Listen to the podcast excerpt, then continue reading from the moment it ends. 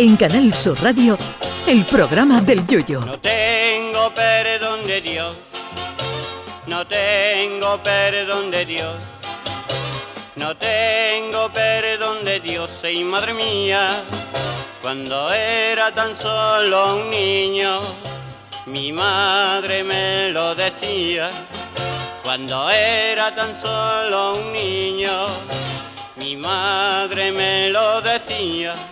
Llevamos dos días de frío y ya se escuchan voces por la calle diciendo que a ver cuándo se va el viruji y entra ya la calor.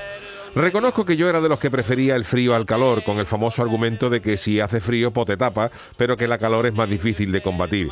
Pero yo no sé si será por la edad, que creo que sí, que cada vez estoy llevando peor el frío.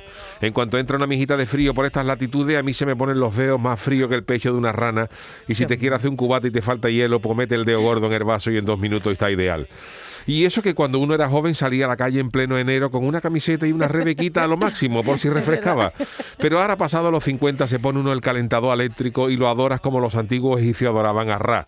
E incluso te da la sensación de que hasta le faltan barras al puñetero calentador. De chaval el café te apetecía templadito y ahora mismo te lo calienta en el microondas como si fuera a fundir una pieza de acero en los altos hornos de Vizcaya. Que para sacar el café tienes que ponerte una máscara de soldador y un traje de amianto de los que toman las muestras de los volcanes. Antes uno solo prestaba atención a los anuncios de los coches y de los perfumes de los buenos para, ligar con la chavalita y ahora sale en el teletienda la batamanta y se te van los ojos detrás del producto.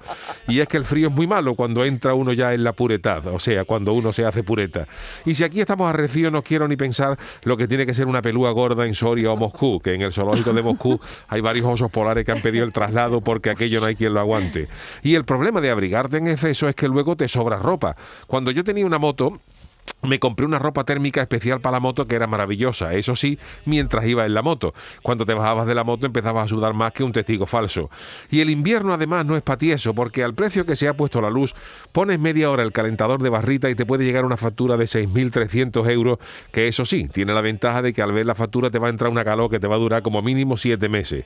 Así que ahora empiezo a preferir el verano al invierno, con el placer de poder quitarse toda esa ropa y volver a ponerse esa chanclita y esas camisetas fresquitas aunque ya nos arrepentiremos cuando los termómetros vuelvan a subir hasta los 42 grados y los gorriones empiecen a llamar a las ventanas pidiendo acuario fresquito.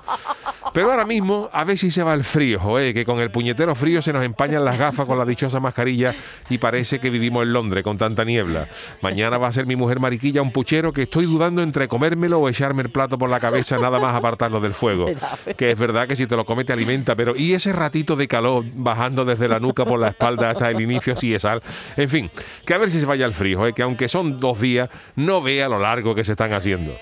Ay, mi velero, velero mío. Canal Sur Radio. Llévame contigo a la orilla del río. El programa del Yoyo.